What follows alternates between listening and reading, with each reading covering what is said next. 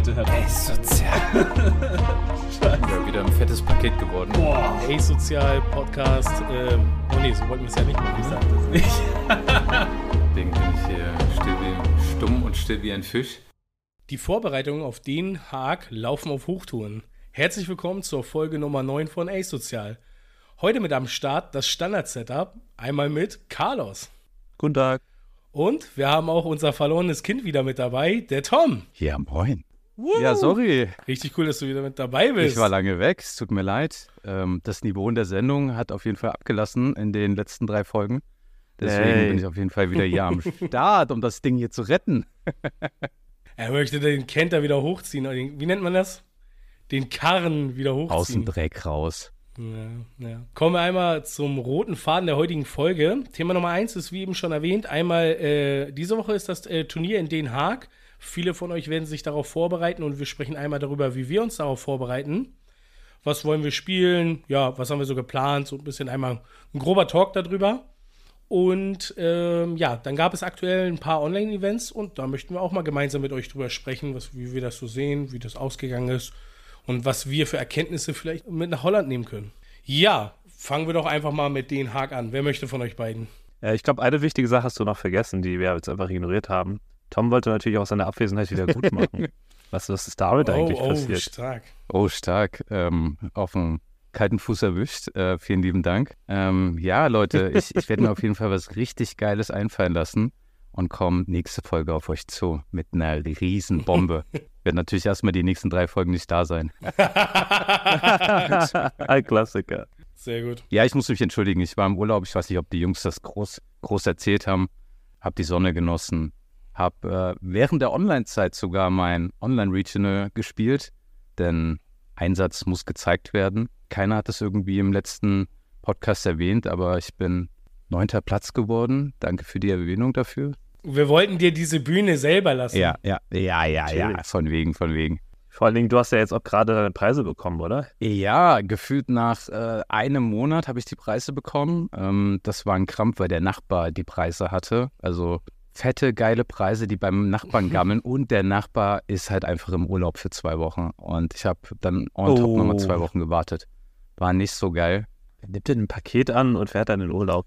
I don't know. I don't know. Vielleicht äh, dachten die, wir äh, sind da. Keine Ahnung. Wir waren ja wirklich auch selber sehr lange weg. Wenn der wüsste, auf was er da saß. Ich wollte gerade sagen, dem war gar nicht klar, dass er so ein kleines Päckchen dafür so eine. Ey, es ist ja auch wirklich unscheinbar. Es ist super unscheinbar. Ja. Und ähm, hätte das einfach mal aufgerissen, dann hätte ich wahrscheinlich das Paket nie wieder gesehen, aber der wüsste wahrscheinlich auch gar nichts damit anzufangen. Natürlich nicht. Der wird denken, was ist das denn hier für eine Pappe?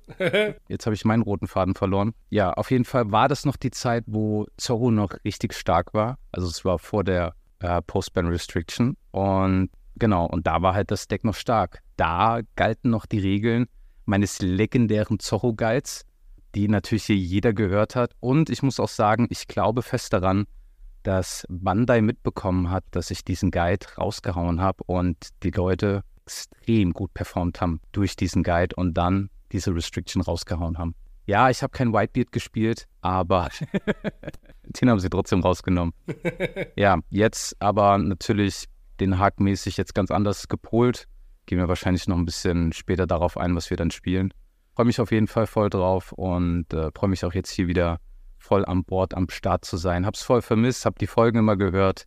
Auch einen kleinen Shoutout an David, der ja, mich gut vertreten hat ähm, in einer Folge. Er hat das sehr, sehr cool gemacht und hat ja sehr guten Content mitgeliefert. Danke dir. Ja, ich denke, mit äh, David haben wir auch immer einen gern gesehenen Gast. Der ist halt auch top dabei und immer motiviert und hat ja eigentlich auch die gleiche Mentalität wie alle Jungs aus unserem Team Five Face. Von daher ähm, genau die richtige Richtung. Ja, womit habt ihr euch denn jetzt so in der Woche beschäftigt wegen Den Haag? Habt ihr schon irgendwelche Vorbereitungen getroffen, Jungs? Wie sieht es bei dir aus, Carlos? Speziell jetzt für Den Haag nicht. Ich habe eigentlich da weitergemacht, wo ich in meiner Online-Regional-Vorbereitung irgendwie aufgehört hatte. Ich hatte irgendwann Whitebeard aufgegeben und gedacht, so, wenn die ganzen Zoros irgendwie kommen mit ihrer Magura-Armee und so, dann werde ich auf die Mütze kriegen, wenn sie gut sind. Tatsächlich habe ich dann mein Regional gespielt und irgendwie kaum welche gesehen. Hm. Und die haben dann irgendwie alle eher so äh, die ganzen Firefists halt hochgestackt und relativ wenig so die Maguras selbst noch gespielt. Und dann habe ich an meiner Whitebeat-Liste irgendwie parallel weitergebastelt, habe die dann auch bei einem Local mitgebracht und damit direkt das Local irgendwie relativ simpel da tatsächlich gewonnen, weil ich auch, ich glaube, ich war der einzige Whitebeat-Spieler und viele haben einfach auch gar nicht mehr damit gerechnet. Und auch irgendwie, ich glaube, so ein paar Tech-Sachen für Whitebeat aus den Decks schon rausgeworfen, hatte mir auch einer erzählt. Und ja, ich habe das Gefühl gehabt, dass das Deck ganz gut sein wird. Und das, beim nächsten Online-Tournament war es dann tatsächlich auch so. Ich glaube, bei dem Raid and Trade ähm, Regional, ich glaube, die Top 8 waren sechs Whitebeards oder fünf. Auf jeden Fall war das total irre. Und die Decklisten waren auch alle super ähnlich, alle mit den äh, Strawheads unterwegs. Alle sehr stabile Listen mit Searchern und ähm, vielen Vanilla-Charakteren. Also so wie man Whitebeard eigentlich kennt. Ähm, er hat halt seine Defensive verloren. Er hat nicht mehr vier Marcos. Listen spielen dadurch gar keinen Marco mehr, sondern setzen dann auf die billigeren Blocker. Da habe ich dann irgendwie auch dann mich weiter ranprobiert und ich denke, das Deck werde ich dann jetzt auch mitbringen. Bin auch so ein bisschen am Struggle mit manchen Matchups, mit denen ich noch nicht so viel Erfahrung habe. Die versuche ich noch so ein bisschen zu erwischen und zu üben. Welche Matchups sind das denn? Ich habe äh, in fast alle meine Losses bei Online-Matches waren gegen Fablucci. Ich habe nur gegen einen, glaube ich, gewonnen von vier oder so. Und genau dieses Matchup will ich auf jeden Fall irgendwie noch ein bisschen üben. Und ansonsten fühle ich mich aber bei allen anderen eigentlich recht solide. Ähm, ein Matchup, mit dem ich auch sehr wenig Erfahrung habe, ist Filmkit, weil es einfach auch, glaube ich, recht wenig gespielt wird.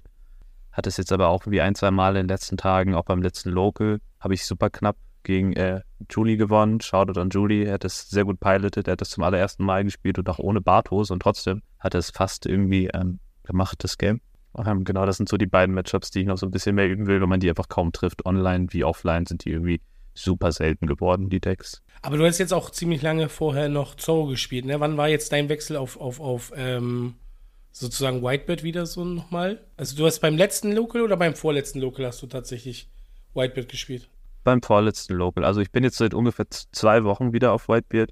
Ähm, mhm. Ähm, die, Wochen da, die Woche davor hatte ich noch Zorro gespielt und irgendwie habe ich mit sehr vielen Listen hin und her experimentiert. Mhm. Ich habe mir auch kurz diese Flamenco-Variante angeguckt, die ich überhaupt nicht mochte und als ich sie gespielt habe, hat sie mir auch gar nicht gefallen.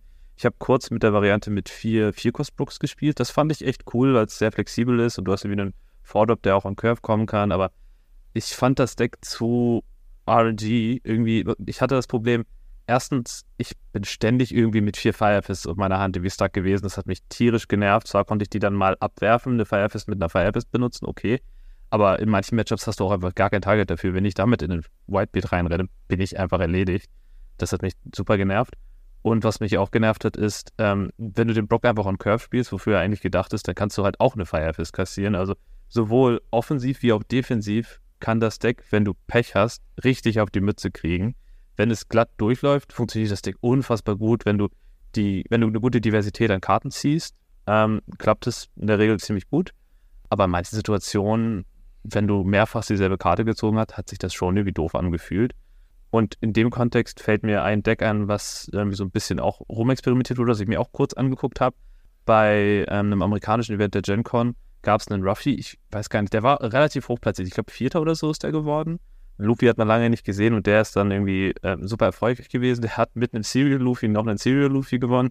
Das ist irgendwie auch ganz witzig. Äh, und der hatte eine Liste, die hat super viele unterschiedliche Karten gespielt. Ich glaube, die meisten waren Two-Offs fand ich super interessant, um gegen dieses Problem anzukämpfen, was ich gerade beschrieben habe. Andererseits habe ich es dann ausprobiert und dann hatte ich ganz oft irgendwie Inconsistency, weil ich einfach super viele unterschiedliche Karten hatte, aber nicht die, die irgendwie in der Regel so ein hohes Power-Level haben und ähm, konnte durch eine Search dann auch oft nicht das finden, was ich wollte, weil es halt nur ein oder zweimal im Deck ist. Das ist halt wieder so der Nachteil. Das Deck ist dann halt super flexibel, aber wenn du die richtigen Tools dann nicht irgendwie findest, die du in der Situation brauchst, weil die halt auch seltener im Deck sind, ist es dann halt auch wieder irgendwie gefühlt schlechter. Und ich bin, glaube ich, ein Spieler, ich mag es lieber irgendwie Consistency zu haben und in jedem Game irgendwie die ähnlichen Tools in der Hand zu haben. Deswegen ist das Deck für mich persönlich nichts, auch wenn ich glaube, dass Luffy in der Meta gerade recht stark sein könnte eigentlich. Also, warum ich überhaupt nur gefragt hatte, ich fand das halt so ziemlich interessant, dass wir in unseren, also das auch nur auf unsere Locals bezogen, irgendwie, glaube ich, tatsächlich kaum Whitebirds mehr gesehen hatten. Also es war tatsächlich genauso wie dieses Meme-Attachment, dass unsere Whitebirds irgendwie alle gestorben sind und dann gab es irgendwie, äh, dann gab es hier den, den, den Winner ähm, von diesen Worst Generation. Und seitdem sind ja auch bei uns rapide die Whitebits äh, durch die Decke gestartet. Dann war ich sogar zwei Wochen irgendwie nicht mehr beim Local da. Weil ich halt voll krank angeschlagen war, ihr wisst das ja. Ja. Und dann kam ich wieder und auf einmal siehst du halt jedes Game nur noch Whitebeard. Deswegen, also das hat sich bei uns ja so rapide geändert, also nicht nur bei uns, auch bei den Online-Events und so. Gefühlt ist genau das, was wir damals mit Zorro gesagt hatten, also was heißt damals vor zwei Folgen, dass das, was ursprünglich der Bann oder die Restriktion hervorbringen sollte, irgendwie nur das Schlimmere aus dem Charakter hervorgebracht hatte. Und Zorro sowie Whitebird irgendwie jetzt schlimmer, mehr, schlimmer denn je da sind gefühlt. Und der wahre Verlierer bleibt immer noch Ace.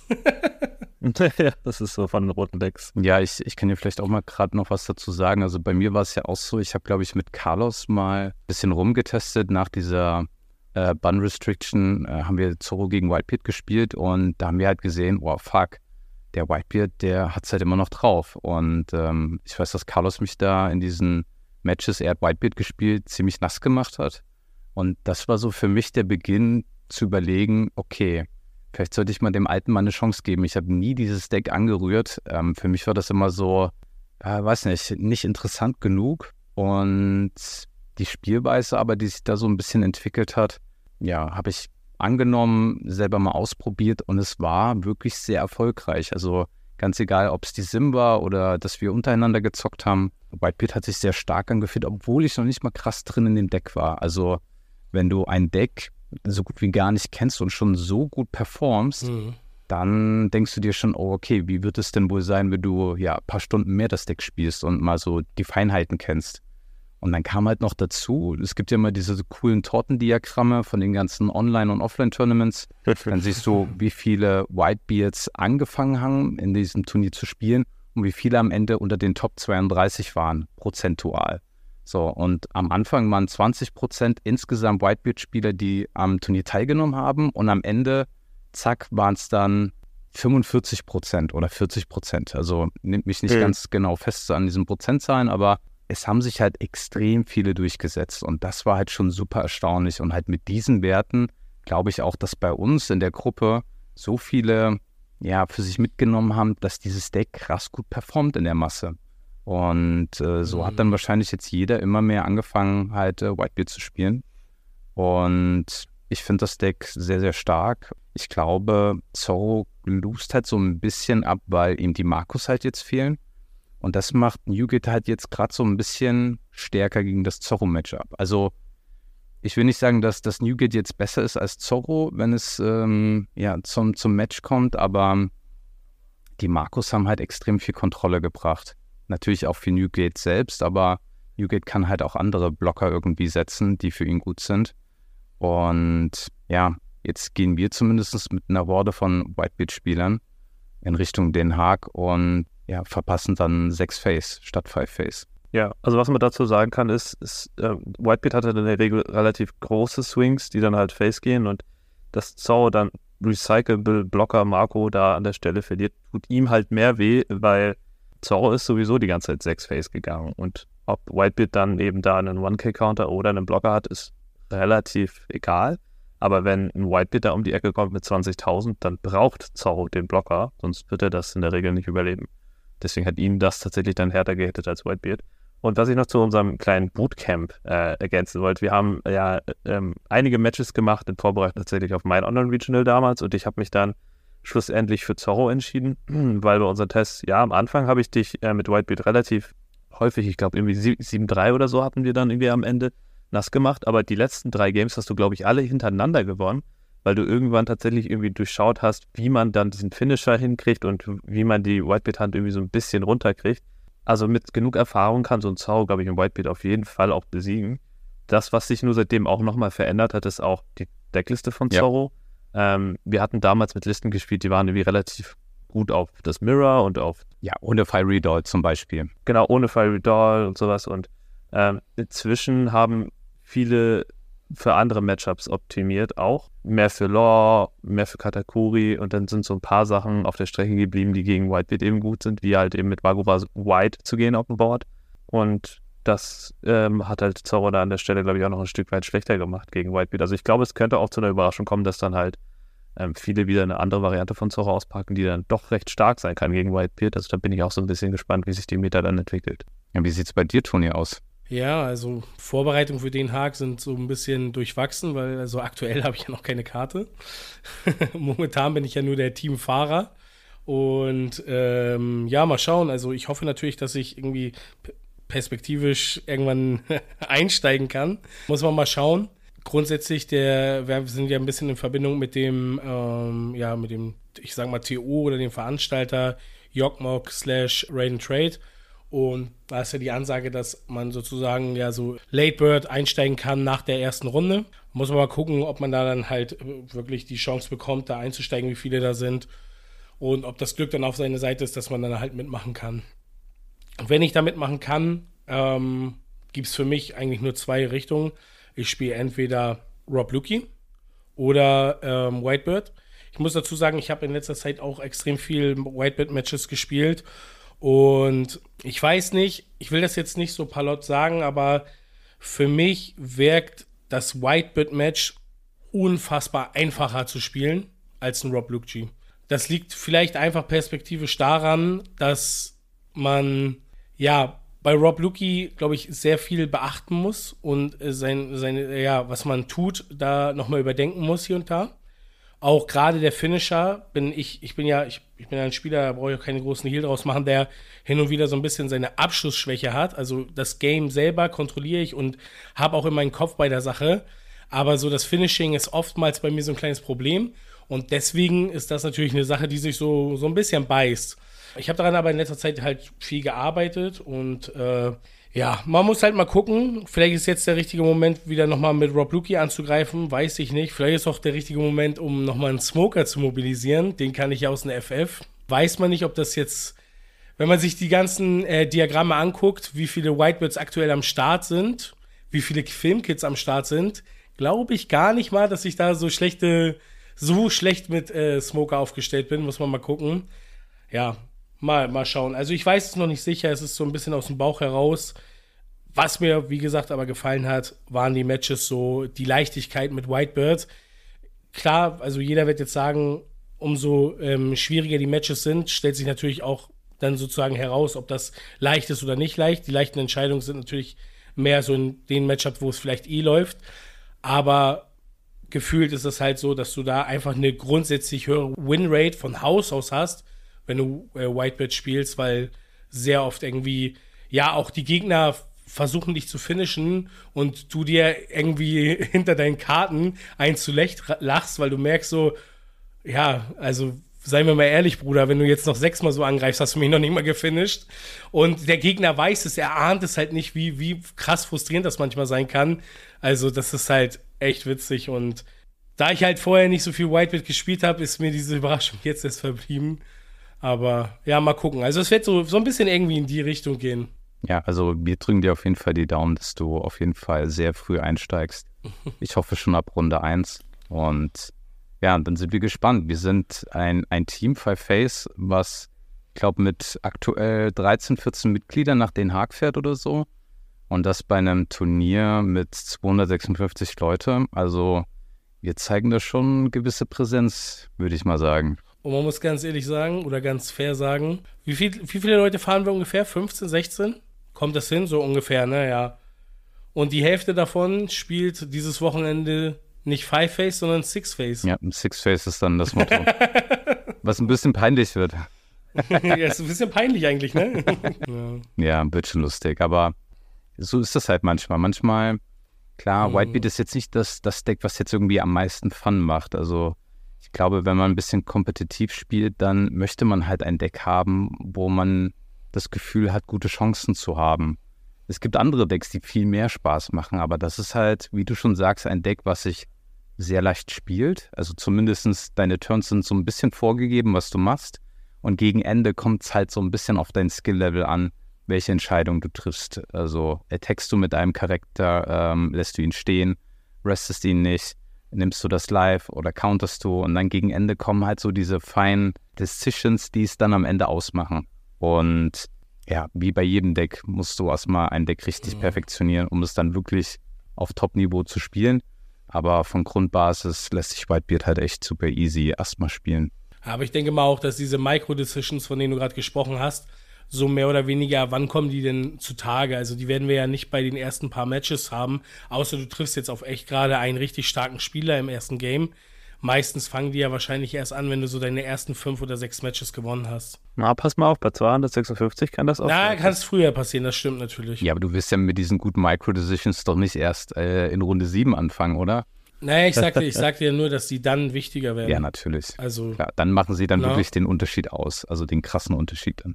Wir brauchen ja nicht darüber diskutieren, ihr kennt das ja selber, aber fährt ist auf irgendein Turnier, steht irgendwie eine gewisse Zahl und dann spielst du gegen jemanden, der seine Klasse nicht mal versteht. Also, das hatte ich auch schon. Ne? Also, von daher, also, Ja, aber ich unterschätze niemanden mehr, der ähm, irgendwie anfängt, meine Karten zu lesen. Also ich weiß, ich Mhm. hatte in Mülheim jemanden, das war das erste Spiel gegen einen Kaido. Ich habe Kinemon gespielt und er fängt halt an, meine Karten zu lesen, weil er sie nicht kennt. Und am Anfang dachte ich, geil, easy game, so kein Problem. Und im Laufe der Zeit merke ich einfach, dass er extrem gut spielt.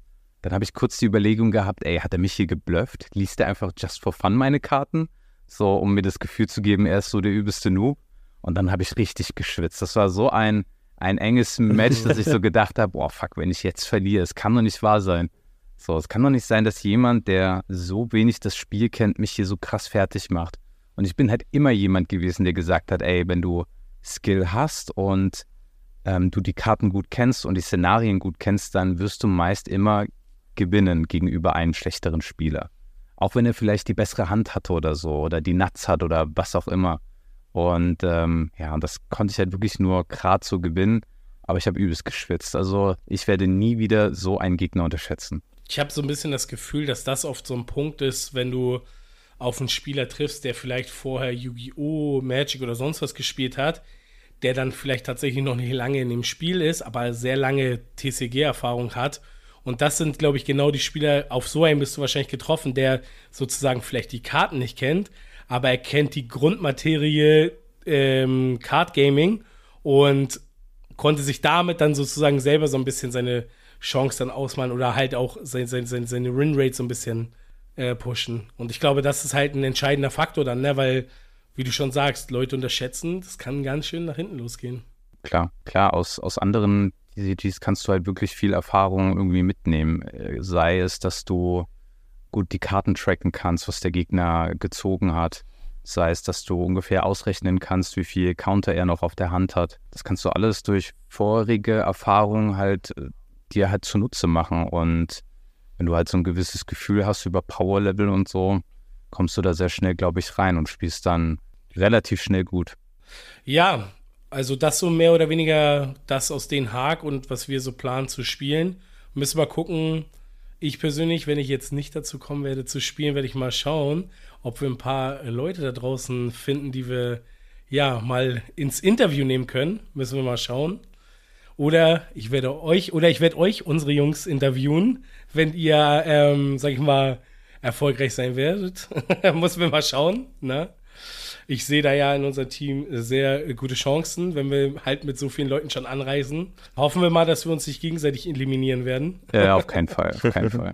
Wir, wir, wir teilen die Preise dann.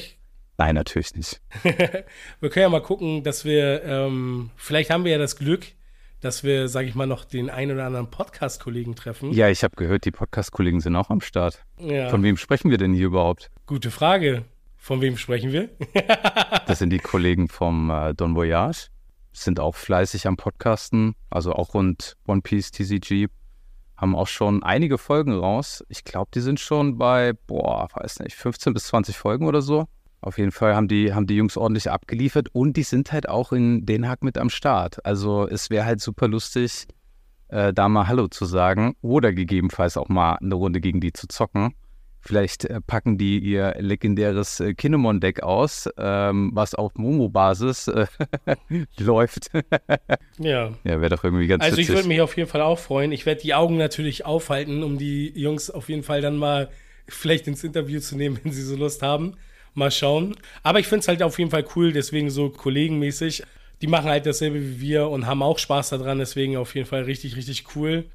Also gibt es sicherlich einige, die man da irgendwie nochmal treffen könnte. Ja, ich, ich freue mich auf jeden Fall auch so ein paar ähm, vielleicht Gesichter aus Mülheim wieder Oh, zu ja. sehen. Wir hatten irgendwie bei meinem er ersten Treasure Cup in Karlsruhe habe ich irgendwie ein paar getroffen, mit denen die, gegen die ich auch gespielt habe, die ich dann auch in äh, in Mülheim wieder getroffen habe. Ich weiß, dass ein, zwei davon auf jeden Fall auch in Den Haag dabei sind. Ich weiß aber auch, dass viele kein Ticket bekommen haben, weil es Mhm. halt ein kleineres Event ist. Aber es ist auf jeden Fall trotzdem cool, irgendwie die Gesichter dann wieder zu sehen. Die Szene ist jetzt nicht unendlich groß und äh, es macht auf jeden Fall immer wieder Fun. Viele coole, super nette Leute dabei.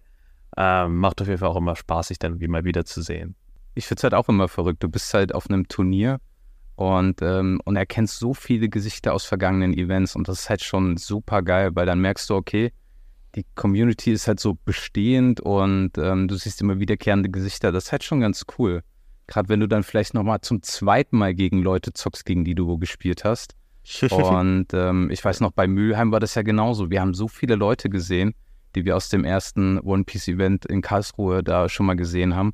Und das macht einfach super Ja. Fun irgendwie. Also da stimme ich Carlos zu. Ja, ich, ich hatte bei meinem Online-Regional eine ziemlich witzige Sache. Ich habe ähm, gegen einen Kollegen gespielt und sein Name kam mir bekannt vor, sein Nickname im Discord. Und da habe ich ihn einfach so gefragt, so, hm, kennen wir uns vielleicht? Haben wir schon vor zwei Wochen gegeneinander gespielt? Und er meinte so, hm, Moment mal, bist du, bist du Carlos? Der Carlos? Und ich so, ja, das ist mein Name. Und dann richtete er so seine, seine Kamera auf sein Gesicht, weil sonst sieht man ja immer nur irgendwie den Torso und den Tisch und so. Und dann war es tatsächlich äh, äh, der gute Donat, den ich ähm, in, in Karlsruhe bei meinem ersten Treasure Cup kennengelernt habe, gegen den ich gespielt habe. Und der hat jetzt beim Online-Regional, wo ich mitgemacht habe, auch die Top 8 geschafft. Das hat mich total gefreut. Am Ende hat er sich dann auch coole Pricing abgeholt. Und auf jeden Fall, ich dachte nicht, dass er das ist, sondern ich habe ihn mit einem seiner Kumpel verwechselt, der einen ähnlichen Nickname wie er hatte in Discord. Und aber nur durch den Zufall, dass mir sein Name seines Kumpels einfiel, hat er die Kamera auf sich gepackt und dann gemerkt, so, Moment, das ist der Carlos. Und dann haben wir kurz gequatscht. Und dann hat er mich mit einem äh, ziemlich random, verzweifelten All-In dann nass gemacht. Aber er ist dann am Ende auch durchgelaufen. Deswegen freue ich mich mega für ihn. Aber genauso solche Stories, die, die feiere ich halt total, wie, wie witzig das dann ist, einfach die Leute wieder zu treffen. Auch online dann. Total Das ist ja random. richtig geiler Zufall. Das sind wirklich die schönen Momente dann. Gerade bei so einem Turnierformat, wo man eher so ein bisschen Angst hat, dass man irgendwie beschissen wird, dann irgendwie Ja. dann doch so schöne Momente zu erleben. Deswegen freue ich mich umso mehr auf Den Haag, weil offline, du siehst deinen Gegner, du äh, kannst einen coolen Handshake machen, kannst vorher ein bisschen quatschen und das wirkt irgendwie die Atmosphäre viel cooler, als wenn du so anonym von einer Kamera dich versteckst. Ja. Und ich habe voll Bock drauf. Da hast du eben gerade auch was Lustiges gesagt, apropos so Fairness und so. Bei meinem letzten Original habe ich ja durch Zufall irgendwie gegen Moody gespielt, der No Heroes äh, TO sozusagen. Und das war auch so maximal witzig, weil so, wir haben dann so gemischt und sowas und dann sage ich so, okay, hier, ähm, wie soll ich abheben? Und dann hat er so zu mir gesagt, so, nerv mich nicht, wenn du schummelst, ey, bist du eh bei mir unten durch. Und we weißt du, dem war das so, er sagt so, schummeln macht man nicht so, alles cool, so, weißt du? Und das war halt so mega lustig und halt auch, auch dieses, auch die Tatsache, wie eben schon gesagt, so, Moody hab, hab ich habe Moody schon in Mülheim halt kennengelernt und man wusste, äh, nee, vor Mülheim in Karlsruhe damals. Und äh, man hat ja auch so ein bisschen seinen Content kennengelernt und sowas. Und dann irgendwie auf dem Turnier dann wieder auf ihn zu treffen, war halt äh, einfach mega lustig so, ne? Also generell die Leute, die man dann immer wieder trifft, oder was heißt immer wieder, aber mal wieder trifft, ist schon irgendwie cool, gerade weil man direkt mit der Szene ja nicht so viel dann äh, bundeslandübergreifend zu tun hat dann.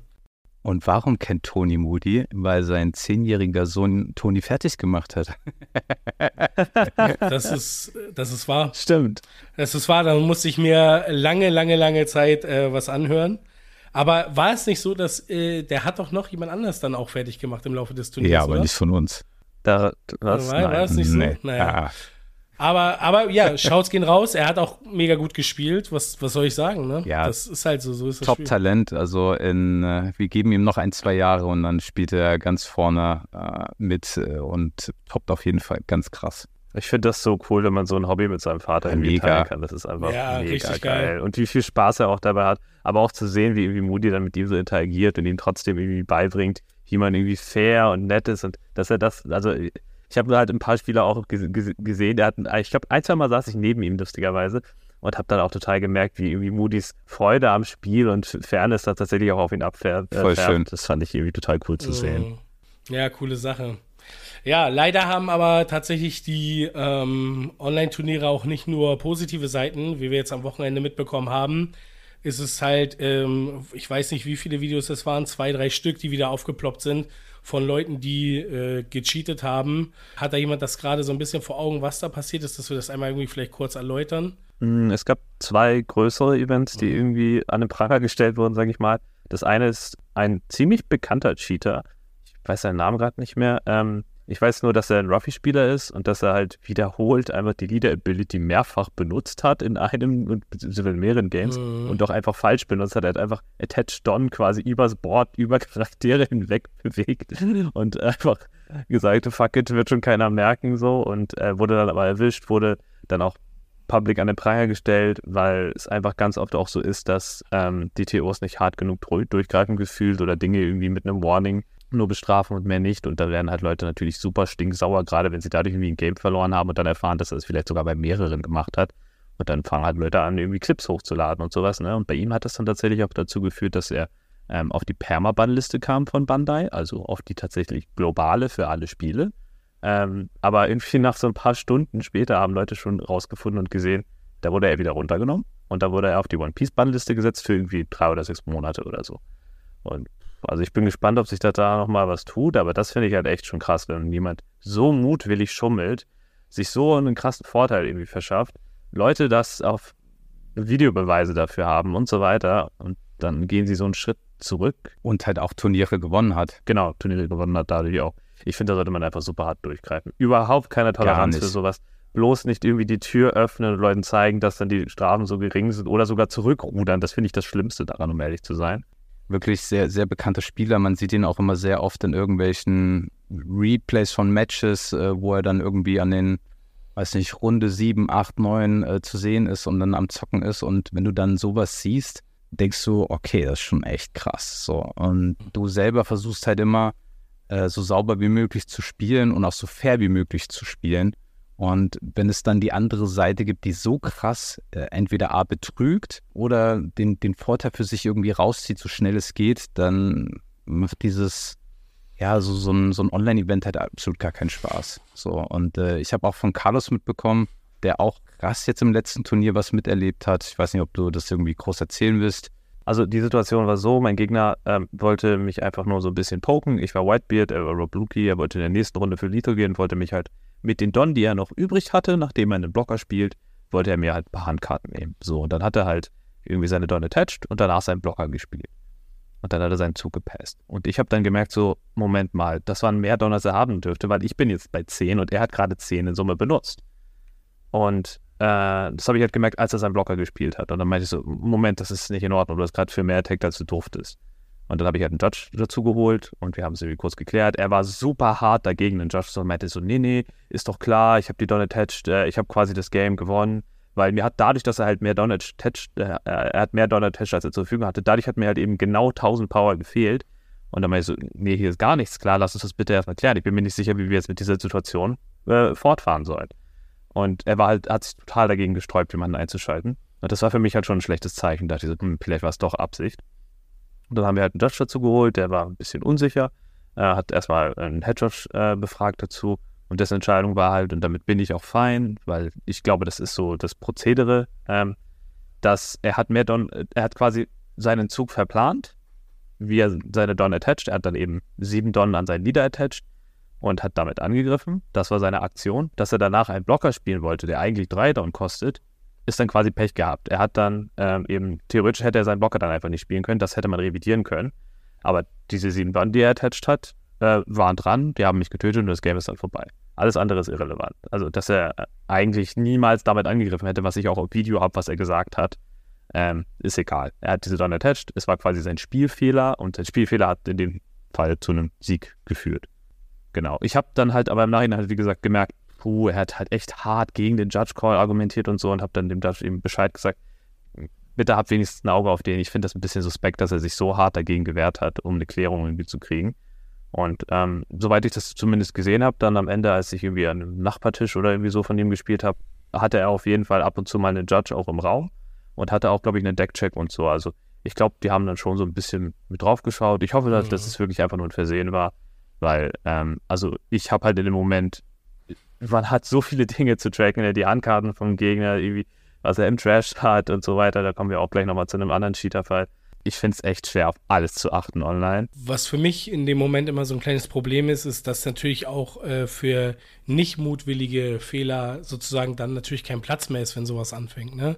Wenn sowas zur Gewohnheit wird, wärst du ja quasi schon gleich an den Pranger gestellt, wenn du jetzt mal vielleicht als neuer Luffy-Spieler, nur mal beispielsweise, dann einen Fehler mit der ähm, Leaderfähigkeit hast. Ich meine, einfacher ist es, und das muss man ja ganz klar dazu sagen, in dem Video siehst du ja auch ganz klar, dass der Spieler ihn ja sogar darauf hingewiesen hat, hast du deine Leaderfähigkeit schon benutzt? Und er meinte nein und hat das dann beim nächsten Mal irgendwie wieder gemacht, dass er den, äh, den oder den Rested Done and Done Attached hat.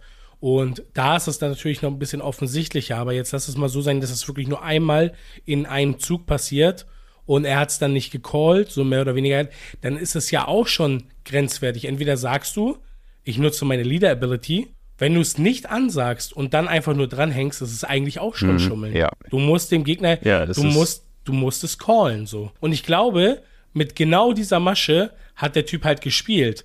Er hat damit mhm, gespielt, dass er das nicht ansagt, um eigentlich mehr mit dieser Unwissenheit oder mit dem, mit dem, äh, ja, fehlerhaften, äh, sag ich mal, mit der fehlerhaften Konzentration zu, des Gegners zu spielen. Und das ist halt das Problem.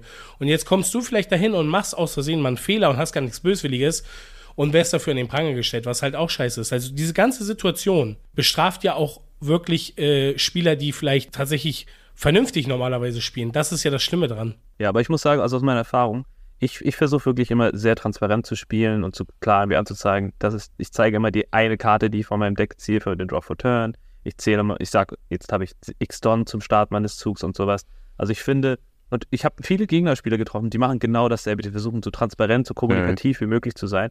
Und das sind die Spieler, mit denen ich die nettesten und auch so die knappesten Games immer habe. Das waren immer sehr gute Spieler, die sehr fair gespielt haben, sehr freundlich waren, danach auch über Strategien noch gesprochen haben und sowas. Und ähm, ich finde einfach als, als so Sports, es gehört zu Sportsmanship irgendwie dazu, das Online-Spiel für beide irgendwie so gut wie möglich zu gestalten. Und wenn du mit solchen Halbinformationen so ein bisschen zurückhältst und sowas, das ist schon mal ein ganz schlechtes Zeichen. Und je nachdem, wie du dich dann auch verhältst und das irgendwie eine Situation zu deinem Vorteil nutzt und das nicht zu deinem Nachteil ausgelegt wird, das finde ich immer super schwierig. Ich finde, dann muss man echt immer auf jeden Einzelfall achten und dann müssen die Judges, Judges halt schauen, wie wahrscheinlich ist es, dass es ein Versehen war. Weißt du, aber das Ding ist, genau diese Situation führt aber auch zu Situationen, die dann das Ganze manchmal ein bisschen verkomplizieren. Ich war beim letzten äh, Treasure Cup in einer Situation, wo ich zwei Live hatte. Mein Würfel lag auf mein Live-Pool und hat die zwei angezeigt. Dann hat der Gegner, das war irgendwie ein Katakuri oder sowas, hat mich, äh, ist zweimal für Face gegangen und hatte auch nur zwei Einheiten und ich wusste eigentlich so, ey, egal was jetzt passiert, so, er kann mich eigentlich nicht finishen, den Turn. Weil ich natürlich auch noch was auf der Hand hatte, Dons offen und und und. Und ich habe dann richtig den ersten Angriff, egal was er attached hatte, habe ich sofort genommen, um die nächste Karte auch sofort zu nehmen. Und dann hat er auch irgendwann rumüberlegt, hat dann nochmal angegriffen und als ich null hatte, habe ich den, äh, wie war das gleich? Ich glaube, ich habe den Würfel liegen lassen mit, oder nee, ich habe ihn weggeschoben. Habe ich ihn weggeschoben oder liegen lassen? Ich habe ihn, glaube ich, liegen lassen mit ein. Und dann meinte er zu mir, nachdem ich die zweite genommen habe, meinte ich dann so, ja, okay, was spielst du jetzt so? Weil ich, wir haben dann so halt dabei geredet und dann meinte ich so, weil eigentlich könntest du mich jetzt nicht mehr finishen. Du hast, also, ich glaube, ich habe das Game gewonnen. Und dann hat er gesagt, dann fing, es fing an, nervös zu werden und meinte, ja, aber dein Würfel zeigt doch noch eine Eins an. Jetzt hast du ja mir eine ganz andere Information gegeben. Und das ist ja so auch nicht richtig, weil das ist ja erstmal, also erstmal resette ich meine Würfel immer am Ende der Runde. So, ich fange jetzt nicht an, jedes Mal hektisch dem Gegner alle Informationen zur Verfügung zu stellen. Also ich mache es gerne, aber ich lasse mich da jetzt nicht irgendwie zu irgendwas verpflichten dadurch, weißt du? Und das ist halt genau der Punkt. Irgendwie hat das dadurch diese, diese Übersensibilität, dass du dem Gegner irgendwie Informationen zur Verfügung stellst, voll gut meinst, wird dann auch wieder ausgenutzt. Ja, gut, das ist, das ist klar. Also, aber ich denke, wie gesagt, wenn ein Judge sich dann das Video danach anguckt von so einem Fall, dann wird irgendwie ganz klar sein, ja, Roni hat sein Bestes getan.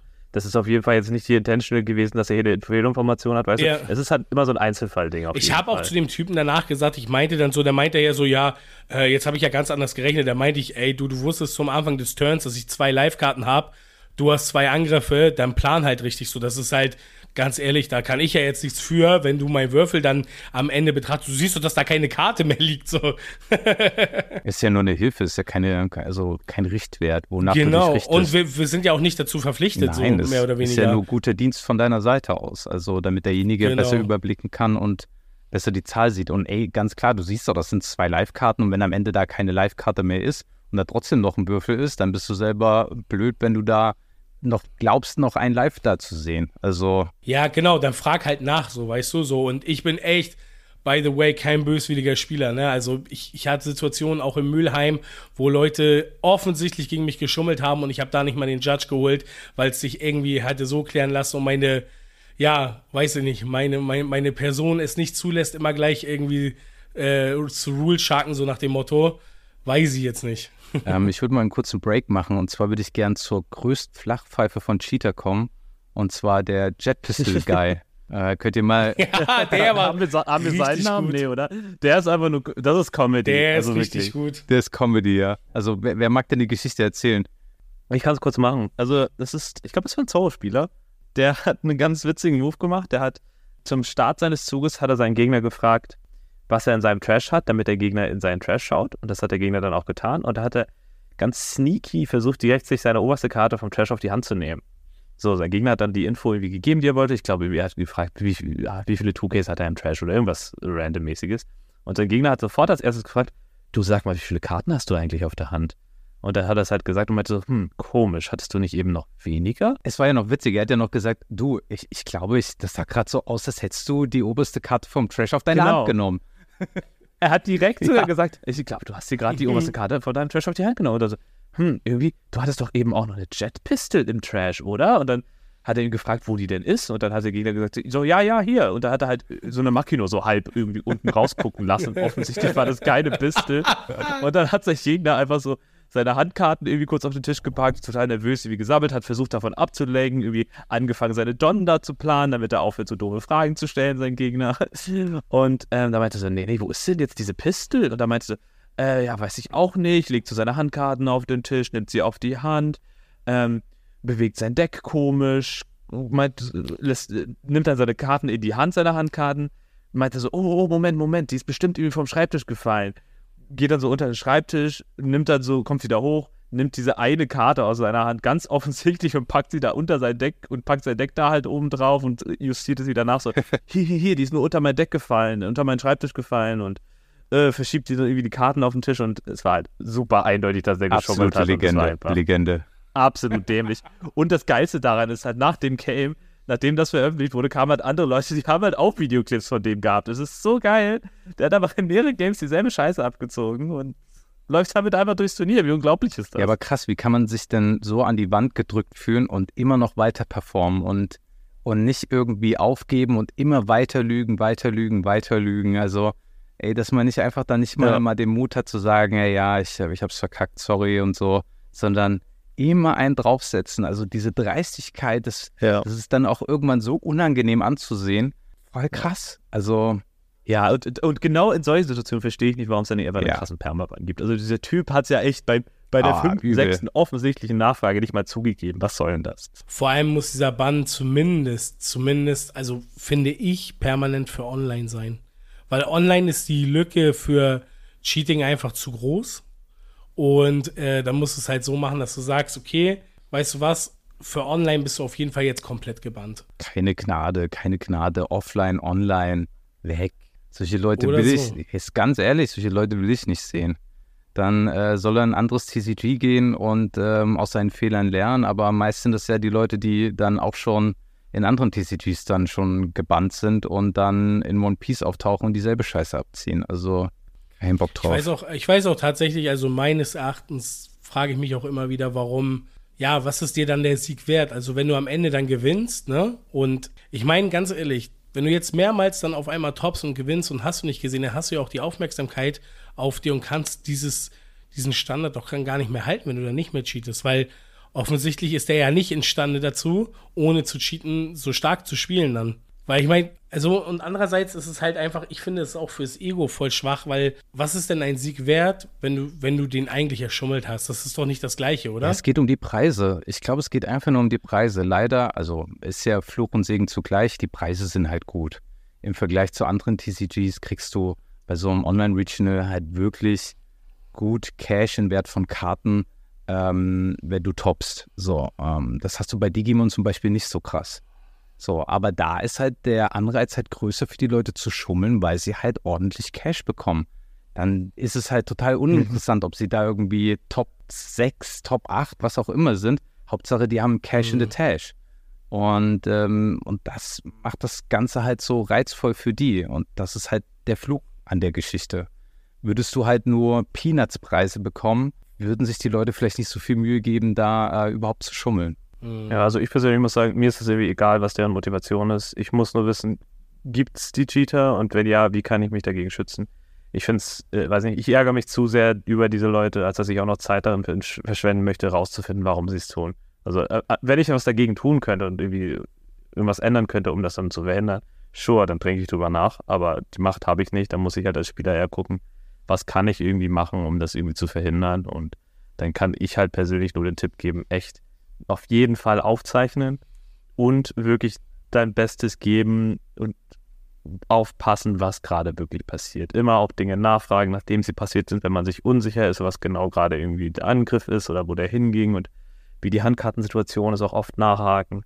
Am besten schreibt man sich so eine kleine Checkliste oder sowas, was man machen möchte ähm, und was man fragen möchte. Genau, es ist schwierig, alles irgendwie auf dem Schirm, auf dem Schirm zu behalten und deswegen ist das Recording das A. und Ja, vielleicht, vielleicht machen wir auch einfach mal irgendwann mal eine Folge und ähm, gehen halt einfach mal so ein bisschen unsere Tipps durch, was wir so machen, wenn wir in so einem Online-Regional sind. Also da gibt es schon ja, so eine kleine Checkliste, die man schon machen kann, wie du schon sagst, gerade so Karten zählen, wie viele Karten hat der Gegner auf der Hand, äh, vielleicht auch aufzunehmen und so weiter und so fort. Und ähm, ja, ist vielleicht mal eine Folge wert, das mal zu machen.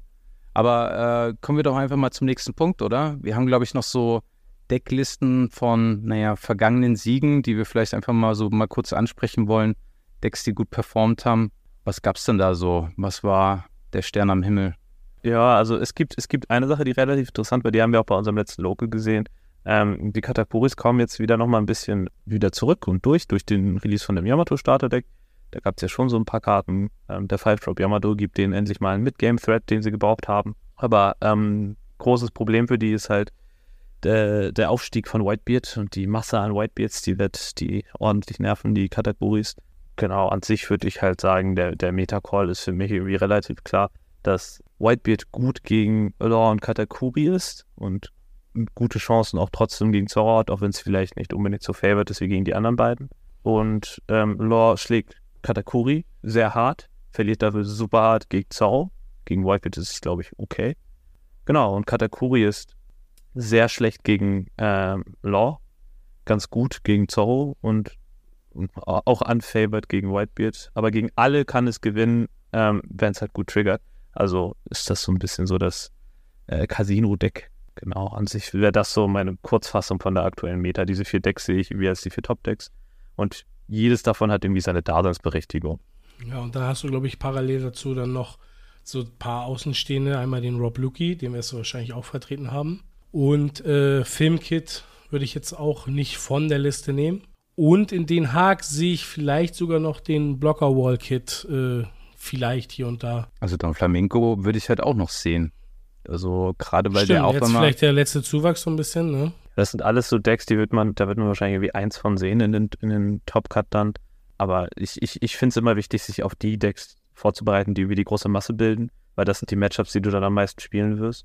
Äh, es, ist, es ist natürlich überhaupt nicht gut, wenn du dich von einem Rogue-Deck irgendwie überraschen lässt und noch nie dagegen gespielt hast oder so.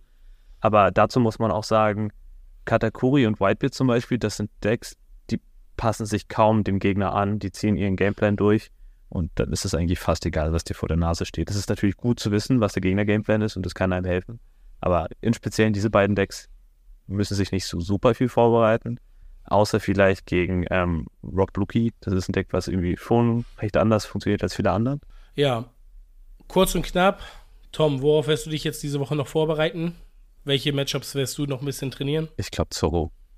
Äh, wir haben ja untereinander ganz viele Whitebeard Mirror Matches gezockt. Ich glaube, nach 100 Games oder so kann man, kann man, glaube ich, ähm, ja, sich gut vorbereitet haben auf das Mirror. Aber Zorro möchte ich noch ein bisschen üben. Gerade Mhm. weil ich gewisse Entscheidungen noch nicht weiß, wie ich sie treffen soll. Also ob ich da, wenn da ein Marco steht, wie viel es überhaupt Sinn macht, ihn zu traden, ob man einen Poor Face geht die ganze Zeit. Es sind noch so ein paar Sachen, auch ob ich alle Leben nehme am Anfang gegen Zorro. Da bin ich noch ein bisschen unsicher, wieso der Gameplan ist. Ähm, aber ansonsten, alle anderen Matchups fühle ich mich, glaube ich, ganz gut. Klar, äh, jedes kann man gewinnen. Ähm, es gibt jetzt kein Horror-Matchup für mich per se und ja, fresh sein, ausschlafen und Dextro Energy am Start haben. Dextro. yes. Der Dextro-Mann ist am Start. Ist so. Carlos, dein Training, was wird diese Woche noch stattfinden? Also mein Ziel ist es, die letzten so drei, vier Karten der Deckliste auch irgendwie zu fixieren. Da bin ich mir noch ein bisschen unschlüssig. Es gibt so ein paar Karten, die sind für mich äh, Wackelkandidaten. Ähm, da werde ich auf jeden Fall nochmal so eine Weile drüber nachdenken. Genau, und ansonsten sehe ich es ähnlich wie, wie, Tom. Ich glaube, die, die Whitebeard Mirrors, das fühle ich mir auch relativ souverän drin. Ähm, wobei es da auch viel einfach drauf ankommt, wer den Würfel gut gewürfelt. Und ansonsten, ja, wie gesagt, Rob Luki ist so ein Deck. Da möchte ich noch ein bisschen Erfahrung gegen sammeln. Und du, Toni?